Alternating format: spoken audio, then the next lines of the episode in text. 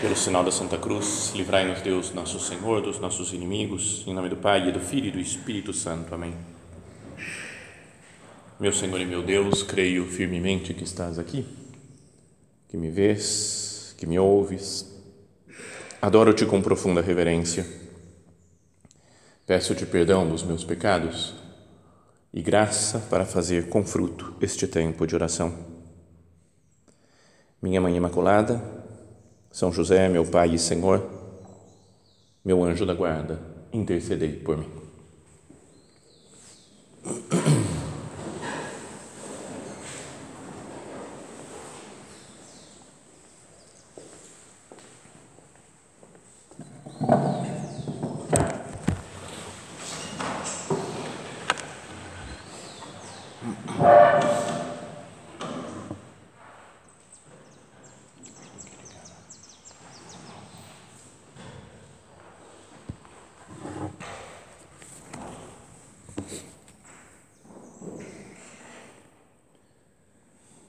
Continuando essa nossa série de meditações né, sobre a vocação, hoje o título é Como Descobrir a Própria Vocação. E acho que essa é a grande pergunta, né, a grande questão que nos envolve pessoalmente, não é mais do que teorias sobre a existência de uma vocação matrimonial de uma vocação ao celibato ou de uma vocação profissional, etc. Isso a gente sabe, né? pode estudar, pode aprofundar, mas o importante é, é se envolver pessoalmente e falar com Cristo, Senhor, qual que é a minha vocação? Para quê? Para que caminho você me escolheu? Você me fez, me criou com algum objetivo na vida? Senhor, qual que é esse objetivo? Então, essa é a, é a, questão que nós vamos hoje trabalhar e nessa oração é importante que cada um procure conversando né, intimamente com o Senhor. Mesmo enquanto eu vou falando aqui algumas palavras, vocês vão interiormente escutando Cristo nosso Senhor, procurando entrar em um diálogo íntimo, profundo com Ele. Agora, a primeira coisa, antes de saber, de ter alguma técnica, vai, digamos assim, para descobrir a vocação, tem uma pergunta que é que acho que pode nos fazer pensar, que é por que que não é evidente a vocação? Não é? Vocês lembram disso daí que o nosso padre ele falava que para descobrir a vocação não vai aparecer um anjo, não é que diante de nós tirar uma pena da sua asa e escrever com a pena: Sua vocação é pá. Ser, a gente sempre sonha com isso, né? Fala, Pô, ia ser tão mais fácil, cara. eu não ia ter dúvida nenhuma, não ia ter problema. Então, fala, por que, que Deus não faz isso né? com todo mundo? Fez em algumas situações especiais, com Maria Santíssima, por exemplo, apareceu um anjo, não tirou pena da asa, mas mas apareceu, falou claramente. Com alguns, alguns, alguns santos, algumas pessoas ao longo da história, Deus falou muito claramente. Né? Penso em São Francisco de Assis, por exemplo, que Deus aparece para ele e fala: reconstrói a minha igreja. É? Ou as coisas que falava para Santa Teresa de Jesus, da Teresa de Ávila, que aparecia para ela, falava com ela mesmo com o nosso padre, né, com São José Maria, no dia 2 de outubro de 1928, ele estava pressentindo alguma coisa, que Deus queria alguma coisa dele, nesse dia falou que ele viu todo o Opus Dei, de como ia ser para sempre na história. Então, foi uma luz de Deus, uma visão, talvez, né, que ele viu e caiu de joelhos e está tudo claro aqui para mim. Mas para a maioria, para a imensa maioria das pessoas, não é assim. Para poucos é muito claro, talvez porque Deus fala assim: eu preciso que isso aconteça no mundo, que essa pessoa faça tal coisa, então eu vou mostrar, não pode ter outra escolha, digamos assim. Então eu vou mostrar bem claramente.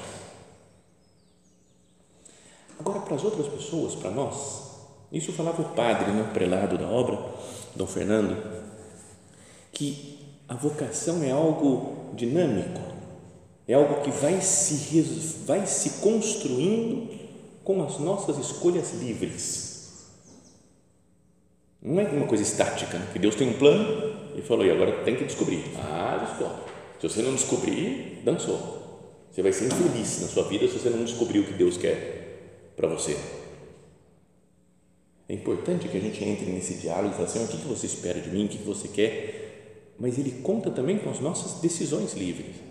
E se eu decido uma coisa, ele vai trabalhar um caminho para mim nessa coisa que eu decidi. Se eu escolho outro caminho, ele vai também trabalhar isso. Eu posso realizar a vontade de Deus de maneiras muito diferentes. Né? Então, voltando à pergunta, por que, que não é evidente a nossa vocação? E a resposta é também uma pergunta: será que não é porque Deus conta com a nossa liberdade para configurar essa vocação? Eu penso mais ou menos como um, um menino que vai crescendo e chega no momento de escolher a faculdade e ele conversa com o pai dele Ô oh, pai, eu queria fazer isso daqui, estou pensando em estudar tal coisa. E o pai dá algum conselho. Oh, acho que você tem jeito para isso daqui, mas pode ser se você tem gosto por essa outra coisa. Sabe, um, um diálogo com o pai para decidir o que, que ele vai fazer na, na sua vida, na sua profissão. Acontece, né? existem famílias que o pai fala, é isso que você tem que fazer. O pai decide né, o caminho do filho e ai do filho que não fizer a vontade do pai na faculdade. O pai fala, nem conversa mais comigo, não apareça em casa. Você sai, não, cara, que, que falta de liberdade né, desse pai. Conversa com o filho, explica por que, que você acha melhor uma coisa ou outra. Então, um filho que conversa com seu pai para decidir o seu caminho, né, o curso que vai fazer ou o trabalho que vai assumir, não é algo mais bonito do que um pai que é frio e que fala, é assim, você tem que fazer desse jeito e não tem escolha. Sabe, às vezes que tem uma empresa e quer que o filho trabalhe na empresa, o filho não quer saber da empresa às vezes. Né? Vai ter que trabalhar porque é um negócio da família, você vai trabalhar. A falta de liberdade que você fala, cara, deixa eu ser livre, deixa eu escolher o que eu quero. Não é mais bonito decidir juntos? Então, faz essa uma projeção para a nossa vida e nossa relação com Deus, que é nosso Pai. Fala, Senhor, o que, que você quer de mim? Me dá alguma ideia. Eu gostaria que fosse tal coisa, mas também queria escutar o que você me diz, meu Deus. Qual que é o plano que você tinha pensado para mim? Eu aceito mudar, mas minha preferência é isso ou é aquilo. Sabe uma porque é, uma, é disso que vai depender a nossa, nossa felicidade, né? de procurar realizar a vontade de Deus. E Deus não é do mal, né? Porque imagina, Deus pensando assim, hum, tem uma coisa que esse cara tem que fazer para ele ser feliz. Se ele errar, ele não vai ser feliz. Mas eu não vou contar para ele aí o que, que é que ele tem que fazer. E a gente fica desesperado, meu Deus, me fala. Não fala, não. Cara, Deus não pode ser tão, nem a gente é tão mal assim. O pai não é, o pai tem que ser muito desgraçado né, para fazer isso com o filho. Tem uma coisa que você, a sua felicidade você vai alcançar só assim. Mas eu não vou te contar o que, que é. Então, claro que existe a nossa fraqueza, né, a nossa nosso egoísmo, então a gente não consegue ver o que Deus está planejando para nós. Não é maldade de Deus, você vê? um egoísmo, porque eu estou pensando nas minhas coisas, eu quero fazer a minha vontade, eu viro as costas para Deus, não escuto o que Ele quer. Mas para quem está disposto, como acho que todos nós aqui estamos dispostos, a fazer o que Deus quer, Ele vai falar, Ele vai mostrar, contando também com a nossa decisão de escolher. Às vezes Ele dá uma série de possibilidades. Não é? E Ele não escolhe o que a gente não gosta. Tem um amigo que estava fazendo uma faculdade, vinha falar comigo e ele dizia, mas eu não gosto dessa coisa aqui. Eu estou falando, que eu gosto de fazer outra coisa. Eu falei, por que, que você não faz essa outra coisa? Ele falou, não, porque Deus não quer. falei, sério? Como é que você percebeu que ele não quer? Não, porque eu gosto, então Deus não quer. Eu falei, calma, peraí, tem que ter alguma coisa errada aí nesse raciocínio. Né? Não é, Deus não quer complicar nossa vida. Então ele já dá algumas inclinações para que a gente vá buscando a sua vontade. Se eu me fecho, não quero nem saber de Deus e eu posso sentir Deus está em silêncio, Deus não me fala nada. Mas não deveria começar a pensar né, na minha vocação dessa maneira? Deus quer me dizer o que Ele espera, Ele gosta da minha opinião, gosta das minhas inclinações, dos meus desejos, porque Ele é meu Pai que me ama. Então, tendo feito essa, essa premissa, nessa né, introdução, diria que podíamos pensar em quatro coisas, né, quatro modos de nos comportar, ou quatro coisas que a gente deve fazer para que fique mais clara qual que é a vontade de Deus. E para, para se encaminhar de acordo com essa vontade de Deus e ser feliz, né? porque assim, só fazendo a vontade de Deus é que nós nos realizamos plenamente. Então, a primeira dessas coisas é oração. Lembra ontem no Evangelho, no, perdão, na primeira leitura da missa, que falava do São Paulo né? indo a Damasco para prender os cristãos e de repente uma luz aparece né? e ele, ele cai no chão, não aparece cavalo nenhum na Sagrada Escritura, mas todo mundo fala que ele caiu de cavalo. Todas as representações da conversão de São Paulo, os quadros, aparece o cavalo sempre. E provavelmente devia estar com cavalo mesmo, né? não ia talvez a pé, com um monte de gente até Damasco, que era longe. Mas quando Jesus aparece, fala: Quem és tu, Senhor? Começou uma oração, uma conversa com Deus. Eu sou Jesus, a quem tu persegues. E aí ele pergunta: que queres que eu faça? Essa é, é a pergunta para descobrir a vocação o Senhor, agora, né, podíamos falar com Jesus aqui presente, né, o mesmo Jesus que apareceu a São Paulo, está aqui conosco né, no sacrário. Senhor, o que queres que eu faça? O que, que você planejou para mim? Então, é dentro de um clima de oração, de procurar ouvir a vontade de Deus, de sintonizar com o Senhor, de meditar na vida de Cristo é que as coisas vão ficando mais claras. Dizia alguém que não é preciso tanto pensar sobre a vocação, mas rezar sobre a vocação. Orar sobre a vocação, é num clima de oração, de conversa com Deus. Posso pensar um pouco de o que, eu gostaria, que, que eu tenho mais inclinação para isso ou para aquilo, o meu futuro, o meu projeto de vida, o que vai ser, mas, sobretudo, primeira coisa, oração rezar sobre a vocação. Então, esse é o primeiro conselho, acho que todo mundo dá, né? Você o que, que eu tenho que fazer da minha vida? Reza.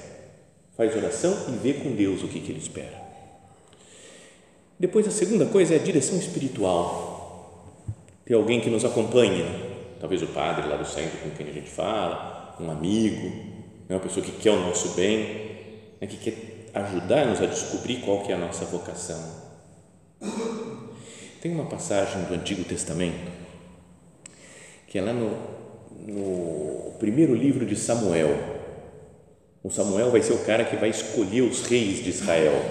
Ele escolhe o primeiro o rei Saul, depois fala, ó, Deus já não quer mais saber de você como rei e escolhe o rei Davi, ungiu o rei Davi. Então é um homem super importante que foi quem através de Deus falou para ele, ó, o Davi é que vai ser o rei de Israel. Bom, mas quando ele era muito novo, mais, mais do que isso, antes dele nascer, acho que a mãe dele, que era estéril, e então um dia ela foi até o templo, que não era ainda o templo de Jerusalém, porque o templo foi construído só depois, né, com Salomão, depois de Davi, Salomão, mas era numa cidade chamada Siló, que foi destruída. E, e nessa cidade tinha um, um templozinho, um lugar de adoração, né, de oferecer sacrifícios a Deus. E estava lá na porta do santuário um sacerdote chamado Eli. E aí veio essa mulher, Ana, rezar.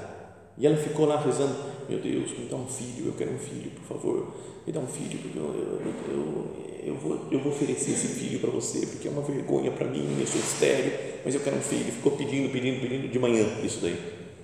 E o sacerdote, o Eli, ficou olhando e viu, ela não escutava ela falar, e via só ela. E aí, olha só o que o cara falou para ela mulher bêbada essa hora da manhã, larga o vinho. Você fala, cara, que ideia é essa, o sacerdote? Ele, e ela falou, não, eu não estou bêbada, não. Eu estou rezando aqui para Deus porque eu sou estéreo e não sei o que. Tá bom, então depois Deus vai te dar um filho. E aí, de fato, ficou grávida e teve um filho que se chamou Samuel. E o Samuel foi morar no templo porque ela tinha oferecido para Deus, então levou ele e ficou morando lá no templo com o sacerdote Eli. E assim diz o terceiro capítulo do primeiro livro de Samuel, fala assim então, o, o jovem Samuel servia ao Senhor sob as ordens de Eli. Naquele tempo a palavra do Senhor era rara e as visões não eram frequentes, uma época meio de, sabe, silêncio de Deus, como a gente pode sentir, Deus não está me falando nada. Certo dia, Eli estava dormindo no seu quarto.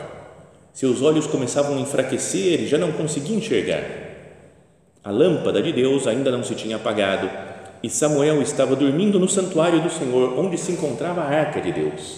Então, perto da arca da aliança, lá assim do lado, ele estava dormindo, o Samuel. Então o Senhor chamou: Samuel, Samuel. Estou aqui, respondeu, e correu para junto de Eli. Tu me chamaste, aqui estou. E ele respondeu: Eu não te chamei, volta a dormir. E ele foi deitar-se. O Senhor chamou de novo: Samuel, Samuel. E Samuel levantou-se, foi ter com Eli e disse: Tu me chamaste, aqui estou. Eli respondeu: Não te chamei, meu filho, volta a dormir. Samuel ainda não conhecia o Senhor, pois até então a palavra do Senhor não se tinha manifestado a ele. Está vendo? Ainda, Deus ainda não tinha falado para ele o que ele queria. Como a gente às vezes fala, Deus não me falou o que ele quer de mim ainda. Está em silêncio, parece. Aí continua: O Senhor chamou pela terceira vez Samuel, Samuel. Ele levantou-se, foi para junto de Eli e disse: Tu me chamaste, aqui estou. Eli compreendeu então que era o Senhor que estava chamando o menino. E disse a Samuel: Volta a deitar-te, e se alguém te chamar, responderás: Fala, Senhor, que o teu servo escuta. E Samuel voltou ao seu lugar para dormir. O Senhor veio, pôs-se junto dele e chamou-o, como das outras vezes: Samuel, Samuel. E ele respondeu: Fala, que o teu servo escuta. Deus está tentando falar com esse rapaz, né, com Samuel, e ele não percebe que é Deus, ele não está conseguindo compreender a voz de Deus. Então, o que ele faz? Ele vai para o sacerdote e recorre a ele e o sacerdote ali, mesmo sendo meio do mal, os filhos dele eram fim da picada. Né? Quem quiser ler, os filhos só aprontavam. É, ele mesmo julgou a mulher lá, falou: tá bêbada, larga o vinho, mulher. Cara, tá rezando a menina. E mesmo sendo assim, não tendo grandes virtudes, esse Eli, ele falou: ó, é Deus que está te chamando. Você tem que se colocar diante dele e falar: Fala, Senhor, que o teu servo escuta. Então, a direção espiritual é isso, né? É procurar alguém que pode nos ajudar a entender a voz do Senhor. O, o padre, se a gente fala né, com o padre, ele não é um oráculo que fala assim: é assim, você tem que fazer tal coisa, tal coisa e tal coisa, faça isso. O Eli aqui, ele nem tinha muita moral para mandar o Samuel fazer alguma coisa. Mas ele disse: escuta que é Deus que está falando, se coloca diante de Deus. Então a tarefa da direção espiritual é isso de nos colocar diante de Deus. O Eli fala para Samuel: ouve a Deus. Não diz o que, que Deus vai falar. Oh, sabe o que é? É que Deus está querendo isso, isso, isso, isso e isso de você. Não fala. Mesmo porque o que Deus vai falar, se fôssemos continuar aqui, é uma coisa meio contra o Eli que Deus estava falando, ó, coisa vai ser feia aí porque ele não cuidou dos filhos dele, os filhos são fim da picada. Bom, mas A ideia é que a direção espiritual nos coloque diante de Deus. Para que nós escutemos o que Deus quer. Não é o padre disse para eu ser tal coisa. Ah, acho que eu vou ser numerário. Sério, você viu, descobriu sua vocação? Não, não estou vendo não, mas o padre falou que eu tenho vocação.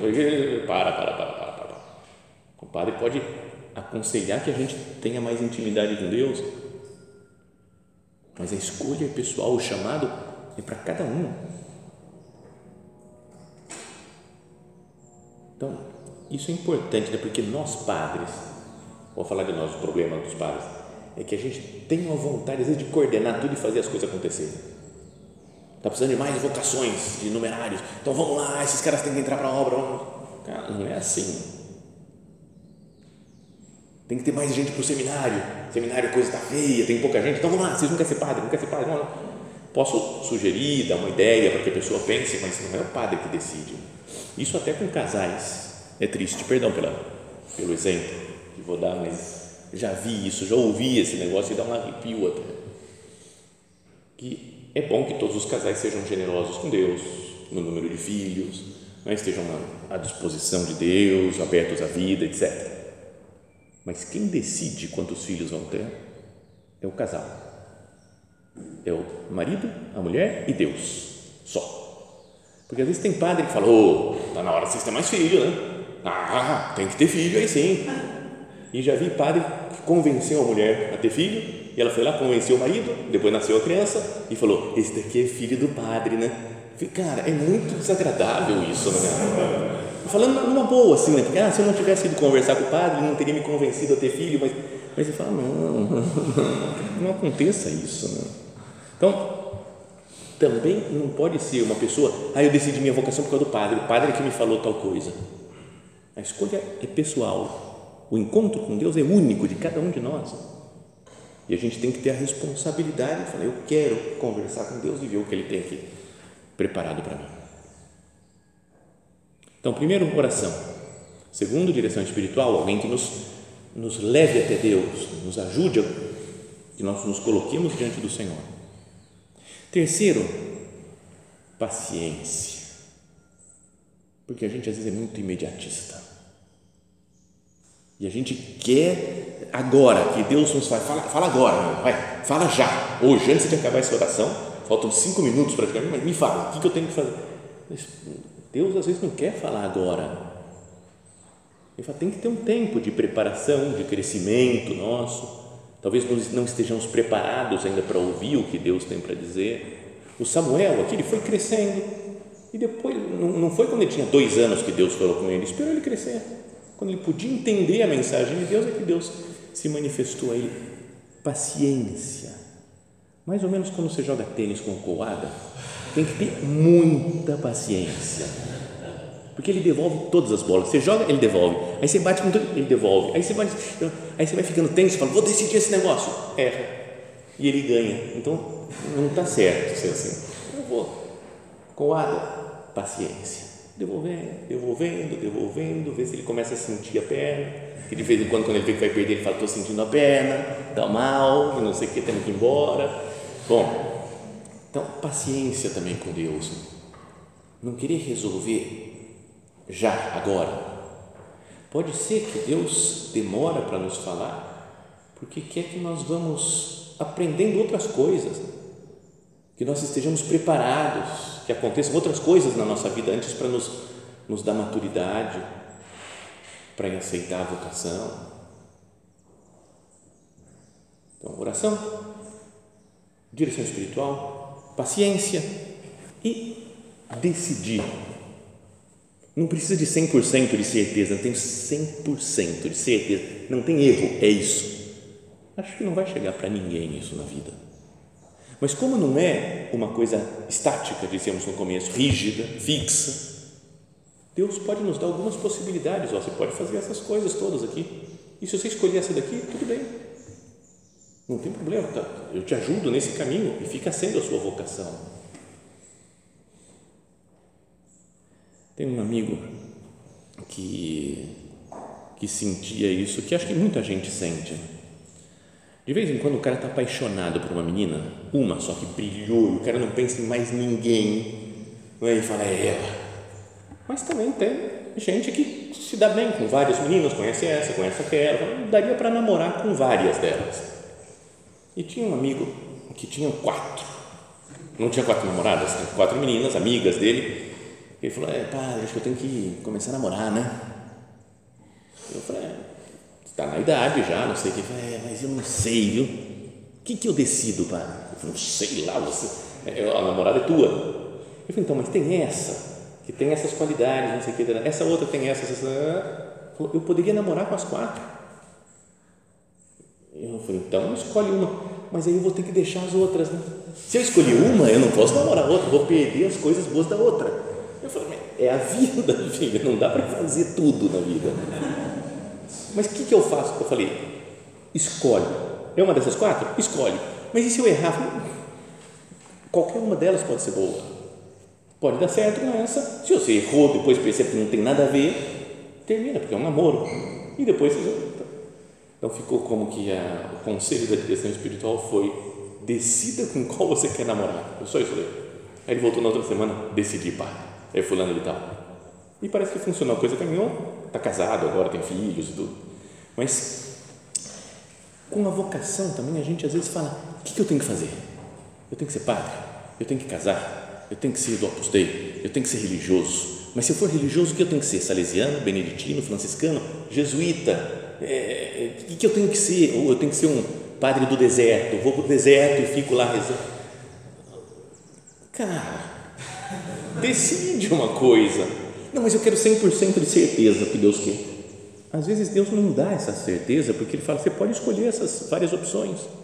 E eu vou te ajudar, vou te dar graça. Então, é importante decidir, senão a gente fica empurrando a nossa vida para. Eu estou com 82 anos, o que será que Deus quer de mim? Cara, era bom você ter descoberto já antes um pouco, né? Não enrolar Deus, nós não vamos ter uma certeza absoluta e é preciso arriscar e confiar em Deus. O que, que vai acontecer no futuro? Não sei, não faço a menor ideia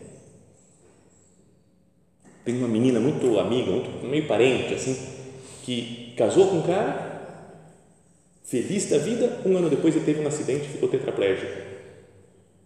E faz 25 anos que ela cuida dele. Ela podia prever isso? Não. Não. Mas é a vida, né? acontece, a vida está bem, está feliz, está com ele, está tudo certo, empurrando a cadeira de rodas dele Pode acontecer coisas super legais, coisas super difíceis, mas eu tenho que arriscar e confiar em Deus.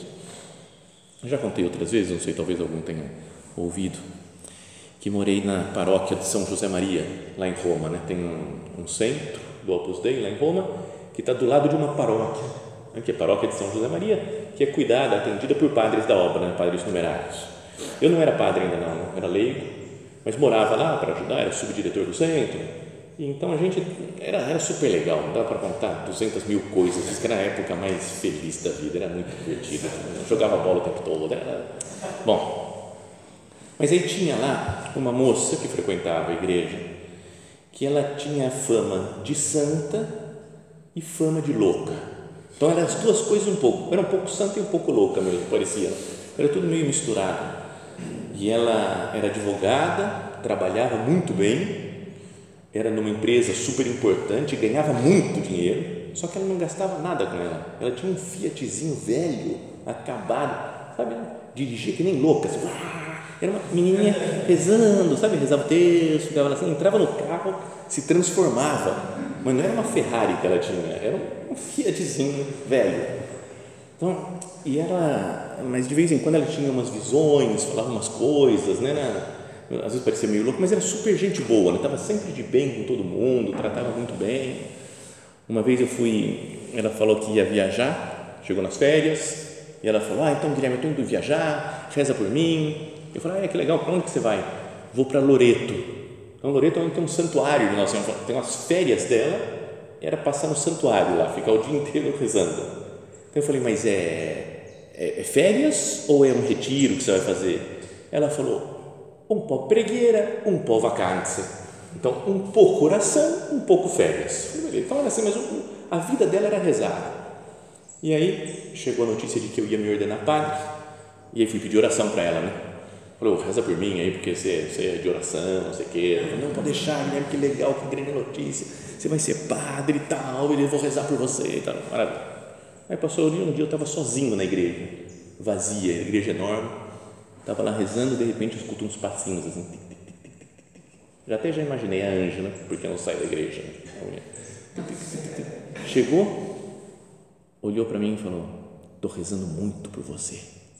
Falei: Obrigado. Valeu, Ela falou: não, não, não, não, não. Você não está entendendo. Eu estou rezando porque Deus vai te pedir cada coisa. E foi embora. Cara, eu sabe, falei: meu, o que, que Deus vai me pedir? Socorro. Sabe, então, de lá para cá eu tenho medo.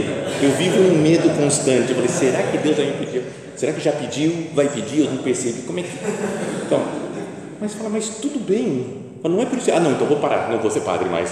Porque vai que é muito duro e eu não consigo. Se tiver alguma coisa muito difícil na vida, Deus dá graça.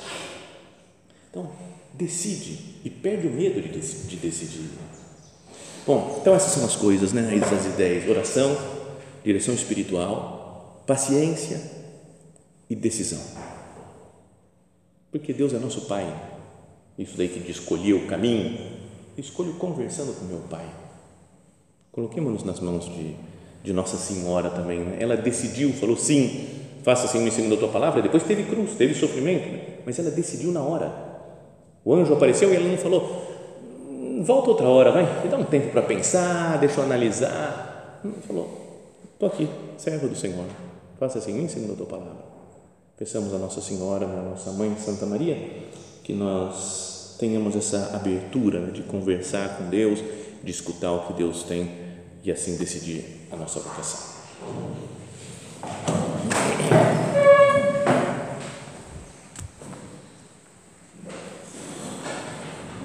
Dou-te graças, meu Deus, pelos bons propósitos, afetos e inspirações que me comunicaste nesta meditação.